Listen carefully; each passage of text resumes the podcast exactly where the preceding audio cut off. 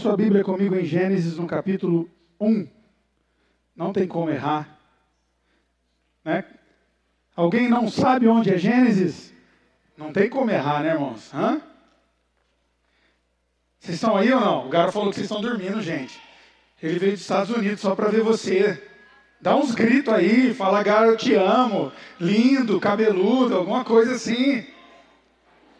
Não é cabeludo, não. Amém? Ah, é. É muito bom ter um amigo tão especial. É, Jordânia, no início dessa igreja, foi um dos, é um dos nossos mentores, mas foi aqueles que caminharam mais perto da gente, nos auxiliou nos momentos mais difíceis. Então, para mim é uma grande honra tê-lo aqui. Abriu sua Bíblia aí, Gênesis, capítulo 1, verso 26. É, eu falei para o pessoal que eu vou ler na NVT, então deixa eu ler aqui. Não, eu vou ler nessa daqui mesmo. Eles. Tá bom? Se der um pouquinho de diferença aí. No verso 26 diz assim: Também disse Deus: Façamos o homem a nossa imagem, conforme a nossa semelhança, tendo ele domínio sobre os peixes do mar sobre as aves do céu, sobre os animais domésticos e sobre toda a terra e sobre todos os répteis que rastejam pela terra. Verso 27. Criou Deus, pois, o homem à sua imagem. A imagem de Deus criou, homem e mulher os criou. E Deus os abençoou e disse: Sede fecundos, multiplicai-vos, enchei a terra, sujeitai-va dominai sobre os peixes do mar, sobre as aves do céu e sobre o animal que rasteja pela terra. Vamos orar, feche seus olhos. Pai, obrigado por estarmos aqui. Obrigado pela tua palavra. Obrigado, Deus, por tudo o que já foi feito aqui, porque tudo é para o teu louvor. Então, continue a falar conosco através da tua palavra, em nome de Jesus. Amém. Pode sentar, por favor o verso 26, aonde nós lemos, e como nós temos falado aqui, você mantém a sua Bíblia aberta, traga sempre uma caneta, ou você pode abrir o seu celular aí, porque eu sei que você é crente, você ama Jesus, e você não vai ficar no Instagram agora, não é? Não, porque vai que cai o seu dedo. Imagina, se a Ananias e Safira que entrou lá no templo e falou o dinheiro errado que tinha que dado e pum, caiu morto. Será que vai cair isso com você? Não vai, porque a gente vive um tempo de graça, mas eu sei que você pode usar o seu celular aí para fazer anotações. Eu sempre costumo dizer que esse momento é um momento importante para que nós aprendamos princípios, porque o culto ele começa quando a gente sai daqui. Quando a gente sai daqui que o bicho pega, irmãos. Quando a gente sai daqui, que a minha e a sua fé, ela deve ser colocada em ação. Quando nós saímos daqui, é que nós colocamos tudo o que nós aprendemos através da palavra. Então esse é o momento que você fique ainda mais ligado aí e aprenda um pouco mais da palavra do Senhor. Esse mês nós vamos fazer muito durante esse ano, tanto nos jovens e nos adolescentes, como na igreja.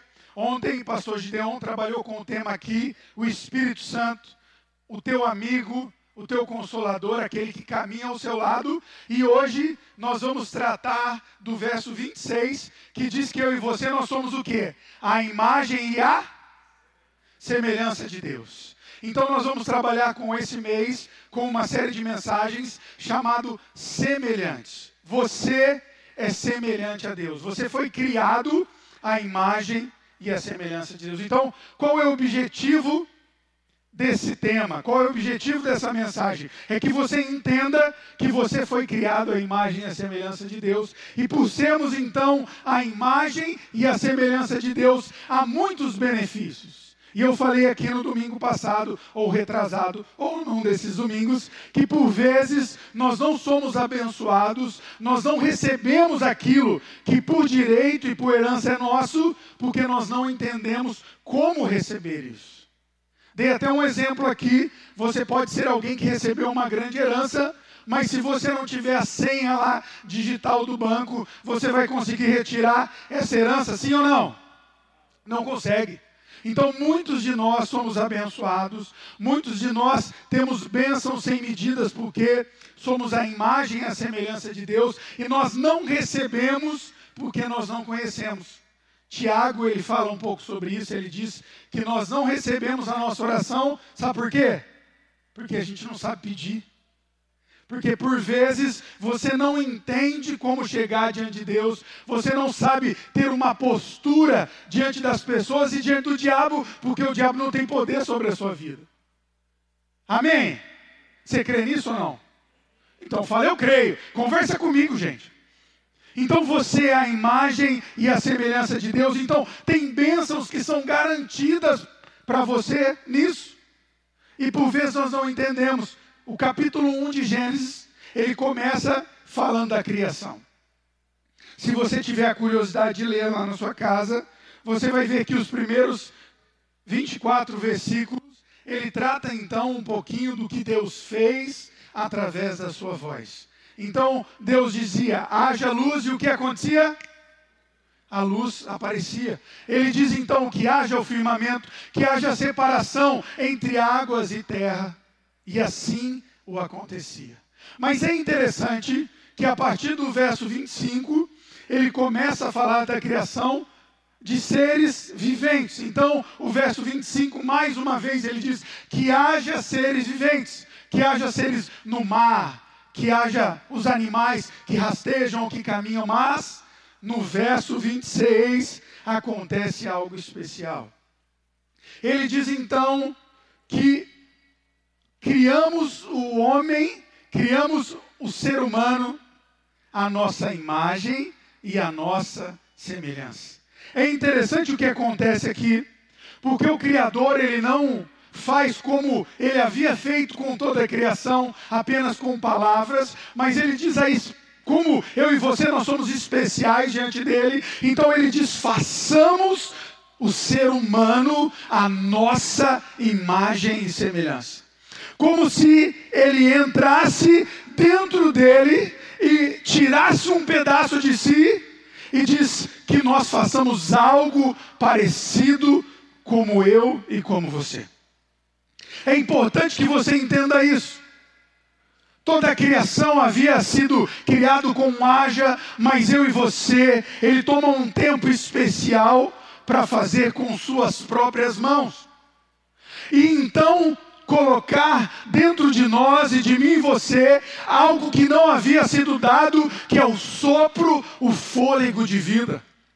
Deus então ele começa a explicar que eu e você seríamos como ele, a sua semelhança e a sua imagem. É importante que nós entendamos isso.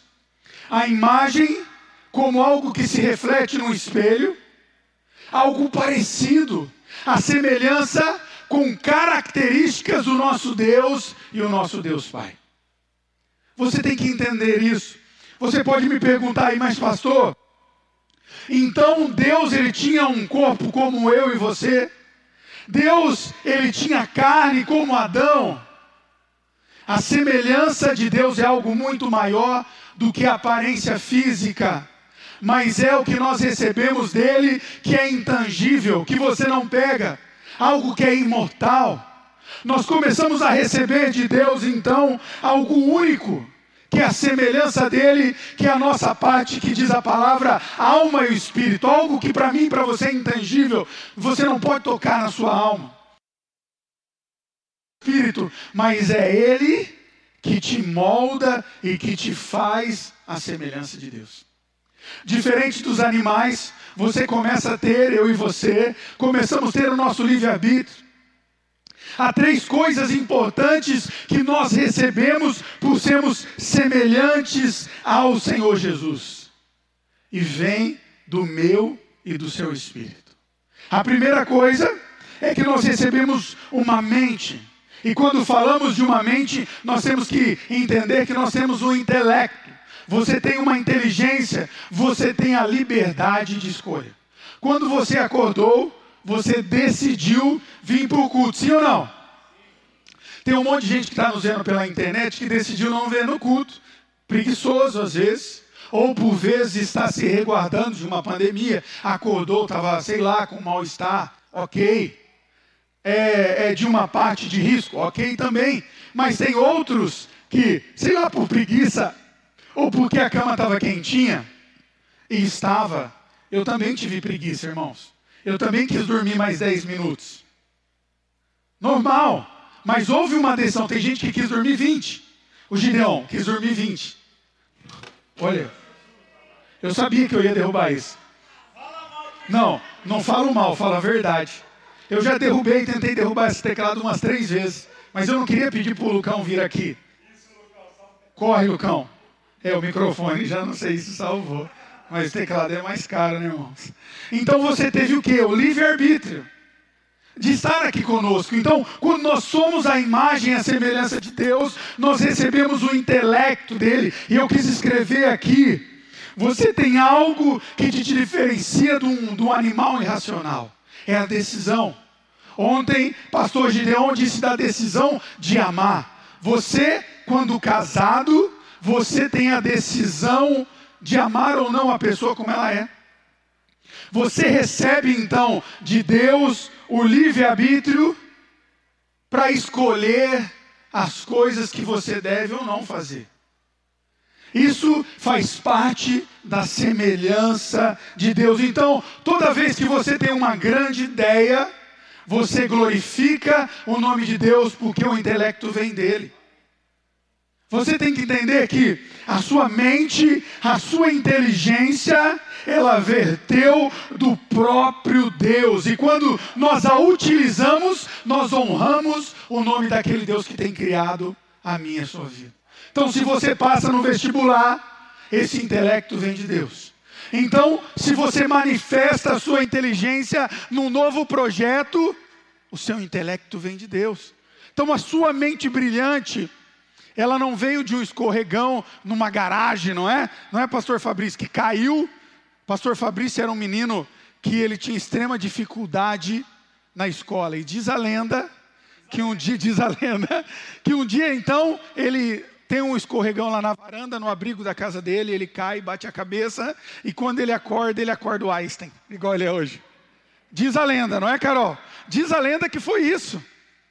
Mas nós cremos que um dia, então, Deus, ele olha para esse homem e fala: Eu vou usar ele poderosamente no intelecto. Por isso que ele é o mais inteligente, irmãos. Deus olha para ele e fala: Ele vai ser usado, essa mente vai ser brilhante. Então, toda vez que ele tem uma grande ideia, então, toda vez que ele manifesta algo inteligente, ele glorifica o nome de Deus, porque ele é a semelhança de Deus. Então nós temos que entender que o livre-arbítrio vem de Deus, que a sua inteligência, o seu intelecto vem de Deus, a sua moral vem de Deus. Você é parecido com Deus, a sua moral tem a essência dele. É interessante, então, que toda vez que você joga um papel no chão e vem a sua ideia, pô, eu não deveria ter feito isso. Você já teve isso, sim ou não? Você já discutiu com alguém e quando você termina a discussão, você fala: Meu Deus, por que eu fiz isso? Sim ou não? É a sua moral. Isso vem de Deus, porque Deus, Ele deseja a justiça em você. Ele deseja que você faz, faça as coisas que são certas. Ele deseja que você respeite a lei. Isso está dentro de você, é o sopro divino. Então, mesmo quando você faz algo errado, ele te lembra, meu filho, não foi dessa forma que eu te criei. Não foi dessa forma que eu trago a consciência. Há uma bússola moral dentro de você, que quando você pensa em fazer algo errado, ela pita e ela mostra para você, filho, não é dessa forma. Não é desse jeito que eu quero que você trate as pessoas. Não é desse jeito que eu quero que você caminhe. Não é desse jeito que eu quero que você trate as pessoas. Isso é a sua semelhança de Deus. Então nós temos coisas que está dentro de nós, que é do nosso sopro divino, e por vezes nós não entendemos por que está dentro de nós, mas é a sua semelhança de Jesus. Então quando você, por exemplo, trata alguém bem, Ontem a Laura veio me falar que ela ficou muito feliz com o que a mãe dela fez, porque a mãe dela foi no supermercado e a mãe dela comprou um óleo para ela um óleo apenas. E quando a mãe dela estava saindo, um morador de rua ou uma alguém, uma pessoa necessitada, chamou a Dani e disse para Dani: está é, tá faltando óleo na minha casa. Eu não consigo cozinhar porque não tenho óleo. E a Dani tinha comprado um óleo porque também estava faltando em casa. Ninguém compra um óleo só se ele tem cinco óleos, sim ou não? E ela pegou o óleo da sacola e entregou. E a Laura disse: Mãe, você é muito boa, porque eu não daria para ele o óleo. Falei, olha que sincera. Daí a Dani disse: Filha, quando você é adulta e você entendeu o amor de Deus, o que Deus fez por nós, você vai ajudar as pessoas. Eu falei: Uau, a minha família está crente mesmo. A semelhança de Deus. Lucão, eu vou derrubar o teclado agora. É melhor a gente empurrar ele para lá. Eu já bati nele duas vezes, ó, vai ser culpa sua. A semelhança de Deus, então eu pude notar na Dani, a semelhança de Jesus. E eu e você, nós temos essa moral, essa bússola que nos fala, filho, é dessa forma que você tem que agir, mas por vezes eu e você nós não agimos. Outra coisa que nós recebemos de Deus foi a parte da comunhão, o social. Então eu já falei da mente, falei do moral e agora eu falo do social, porque eu e você nós nascemos para viver em comunhão. É ou não é, gente? Não é bom estar perto das pessoas? Não é bom a gente fazer um churrasco? Eu sei que agora está limitado. Mas uma das coisas que eu mais amava quando eu chegava aqui no domingo, nós tínhamos uma grande mesa de café Todo mundo comia um pão, alguém trazia um bolo, a tia Eliane trazia um bolo, a gente comia, não é? Eita glória! Alguém trazia um bolo de cenoura com cobertura de chocolate, diet, porque aqui na igreja não engorda, você pode comer, é um ambiente espiritual. E a gente glorificava a Deus. A gente comia no início e aí Deus multiplicava durante o culto, porque quando a gente saía ainda tinha mais coisa para comer. Eu até pensava, será que alguém foi na padaria e comprou mais pão? Mas não, tinha um suco, porque nós nascemos para ter comunhão. Deus então ele nos cria para isso. Diz a palavra lá no capítulo 2 que todo dia no finalzinho da tarde ele vinha para ter um relacionamento com Adão. Ele vinha para conversar. Então, a semelhança de Deus nos torna alguém que ama, alguém que tem relacionamento, alguém que tem sentimentos alguém que precisa do ser humano para conversar. Então, isso vem de Deus. Quando você sente falta de alguém, você glorifica o nome de Deus, porque essa é a semelhança dele. Você foi criado para ter comunhão. A Bíblia diz que então Deus ele cria Adão e depois ele cria a mulher, porque ele diz: "Cara, não é bom andar sozinho. Não é bom você viver sozinho, por isso que nós temos que ter amigos. Por isso que às vezes as pessoas te ferem, eu sei, mas as mesmas pessoas que ferem, ela cura. As mesmas pessoas que às vezes traz para você um desconforto, vão ser essas mesmas pessoas que vão ser um mensageiro de Deus para trazer uma palavra de restauração. Nós fomos criados para socializar. Nós fomos criados para ter relacionamento. Então, desde o início da criação, nós fomos criados para amar pessoas. Então, não viva sozinho. Venha aqui na igreja para ter relacionamento no seu bairro, no seu condomínio, lá na sua empresa, tenha relacionamentos saudáveis e mostre que você é a semelhança de Deus. Nós fomos feitos à imagem dele. Isso significa capacidade de amar. Nós temos capacidade de amar, de cuidar das pessoas, de ser generoso, de estender a mão, sabe, de mudar. A semelhança de Deus te traz sentimentos. O sentimento de você olhar para você e falar: Eu preciso ser alguém melhor. Eu preciso ser alguém segundo o coração de Deus. Eu preciso ser uma esposa melhor. Eu preciso ser um pai melhor. Eu preciso ser um homem melhor. Essa bússola moral que está dentro de você ser a semelhança de Deus, ele te leva a olhar para dentro de si e ver que tem coisas que precisam ser transformadas. E é interessante que um dos benefícios é que você entenda que você não nasceu do acaso. Eu já atendi muita gente, muitas pessoas, que sentavam na minha frente ou durante a nossa conversa, dizia para mim, pastor, eu não entendo por que eu nasci. Acho que foi pelo acaso, um dia meu pai encontrou a minha mãe, então eu vim para o mundo, eu não entendo por quê. Mas é interessante que você entenda que você não é um acaso do destino.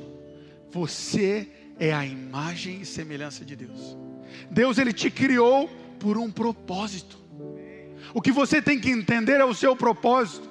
Que um dia nós entendemos, essa igreja nasce por um propósito, o propósito de conectar pessoas a Deus, de você entender a importância de se aproximar de Deus, entender que você precisa de um Jesus que já sofreu tudo por você, e que você entenda a grande comunhão e a manifestação de Deus quando nós nos relacionamos.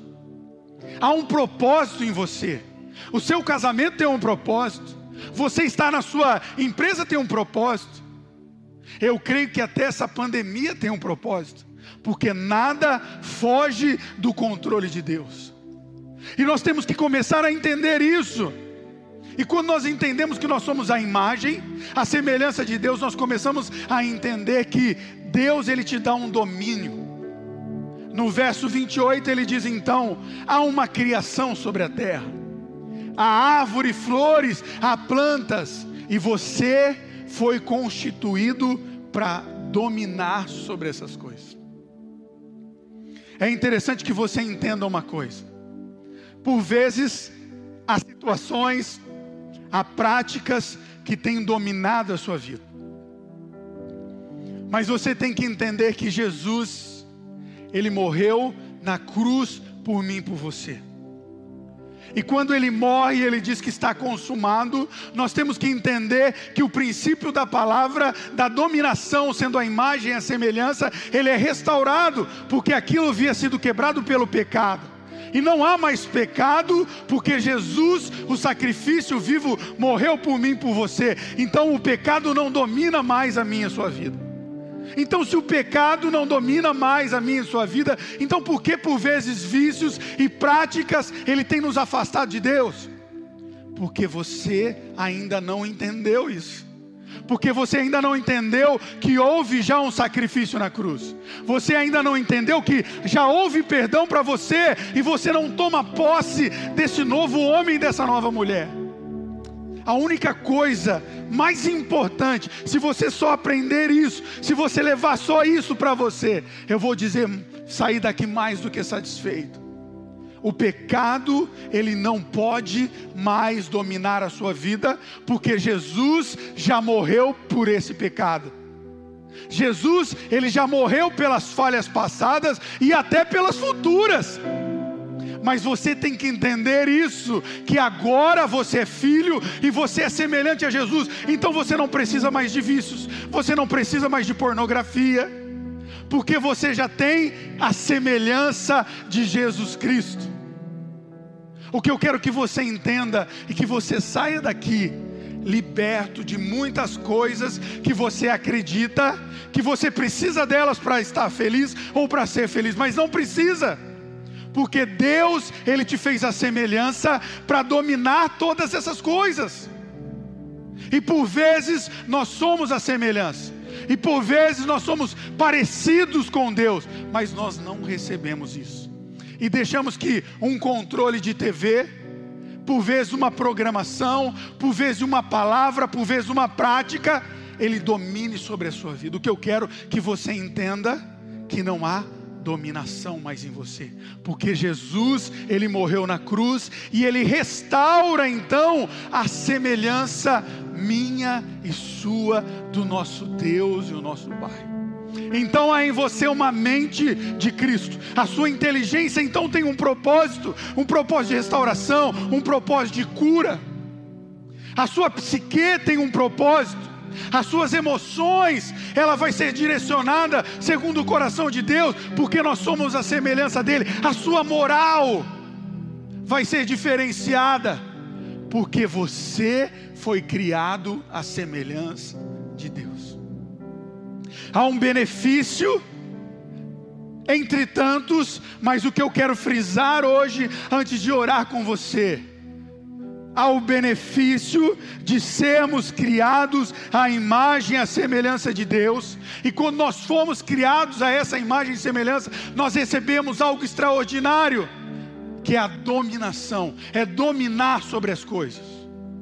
Então não há pecado que deve dominar a sua vida, porque a sua imagem e semelhança de Deus te torna dominador sobre as coisas. Ah, pastor, agora então eu vou ser sua vitória. É muito mais do que isso. Que por vezes, para receber uma grande batalha, para ganhar um grande título, por vezes eu e você, durante o caminho, nós vamos perder uma partida. Não é assim com um time de futebol. Ele pode chegar lá no final e levantar a taça e ser campeão, mas por vezes há durante os jogos uma derrota ou outra derrota. Há por vezes um desconforto há uma lesão, não é assim, mas no final, ele se lembra quando está levantando o caneco lá de campeão, ele vai se lembrar das derrotas. Vai, gente, sim ou não? Não! O que, que você. Eu sou campeão. Você não vê um jogador falando, ah, eu perdi três no campeonato, mas eu fui campeão. Não, ele só é campeão, só, só lembra disso. Deus ele te coloca como a manifestação dele aqui na terra, entendendo que você pode dominar aquilo que está te dominando. Quantos casamentos eu vejo que estão sendo destruídos porque a prática nele há coisas que nós fazemos que nos separam, mas Deus então, através de Cristo, ele te diz: "Filho, você pode dominar sobre isso". Filho, você não precisa disso mais para vencer o pecado que está perto de você ele já foi perdoado e você é livre através da graça de Cristo Jesus.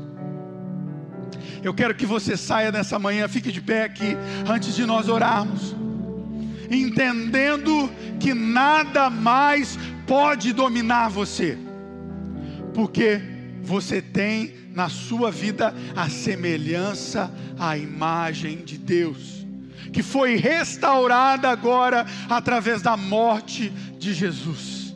Se você tem Jesus como seu Salvador, não deixe que mais nada te domine, não deixe que palavras te domine, não deixe que práticas te domine, não deixe que coisas te domine, porque você foi criado para dominar sobre isso.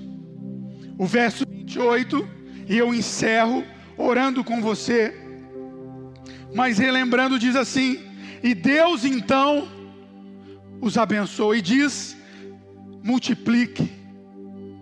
Comece então a dominar sobre todos os seres. Você nasceu para ser abençoado. Você nasceu para dominar e não para ser dominado por práticas pecaminosas, porque Jesus ele já morreu na cruz e ele te fortaleceu e ele já venceu. Você a semelhança de Deus. Feche os seus olhos aí onde você está. Eu vou te dar alguns segundos. Alguns segundos. Porque pode ser que algumas coisas elas tenham te afastado da semelhança de Deus. Pode ser que algumas coisas elas tenham tirado de você essa dominação que você tem sobre o pecado através de Cristo Jesus. Mas hoje eu vim aqui para te relembrar que você é a imagem e a semelhança, e como semelhantes de Jesus, você já venceu o pecado, você já venceu o vício, você já venceu uma prática que o diabo tem usado para jogar no seu ouvido aí, que você não pode, que você não consegue te trazendo vergonha, você já venceu. E eu vou orar e você vai sair daqui como vencedor e como vencedora em nome de Jesus. Você crê nisso? Diz um amém bem forte. Feche os seus olhos, levante as suas mãos. Só receba essa oração. Pai, em nome de Jesus, eu me coloco, Deus, como teu ministro. Eu me coloco, Pai, como alguém que entende a tua palavra e como alguém que recebe a manifestação para os teus filhos. Eles foram criados à imagem e à semelhança tua, Pai. Então, Deus, não há prática, Senhor, não há coisas, não há situações, não há nada que pode nos separar do teu amor A tua palavra nos ensina, Pai, que não há nada no alto, não há profundidades, não há práticas que pode nos separar do teu amor, Pai. E nós recebemos isso, que em nome de Jesus nós sairemos daqui, Pai, triunfantes como do pecado. Nós sairemos daqui para uma vida vitoriosa, porque somos teus filhos, Pai. Somos filhos amados em quem o Senhor tem prazer, Pai. Sairemos daqui curados e para curar, Pai, essa nação. Sairemos daqui, Pai, e as nossas palavras irão transformar o mundo, Pai. Em nome de Jesus, ouve, Pai, cada oração. Eu declaro isso em nome de Jesus. Diga amém, receba isso. Diga eu creio.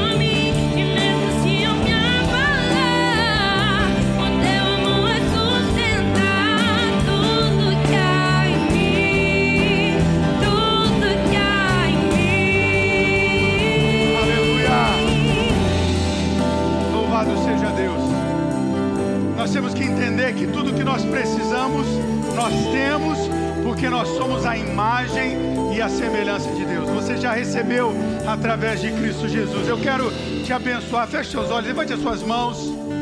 Pai, obrigado, Senhor. Obrigado por estarmos aqui na tua casa. Obrigado, Pai, pela tua palavra, Senhor, que nos orienta e que nos alimenta. Pai, obrigado porque é tudo sobre Jesus.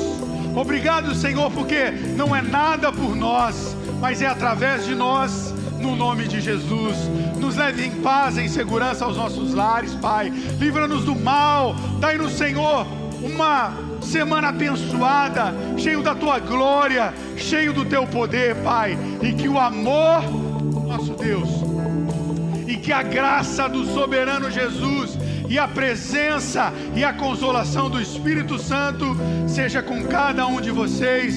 Que Deus te abençoe em nome de Jesus. Vá em paz. Glória a Deus.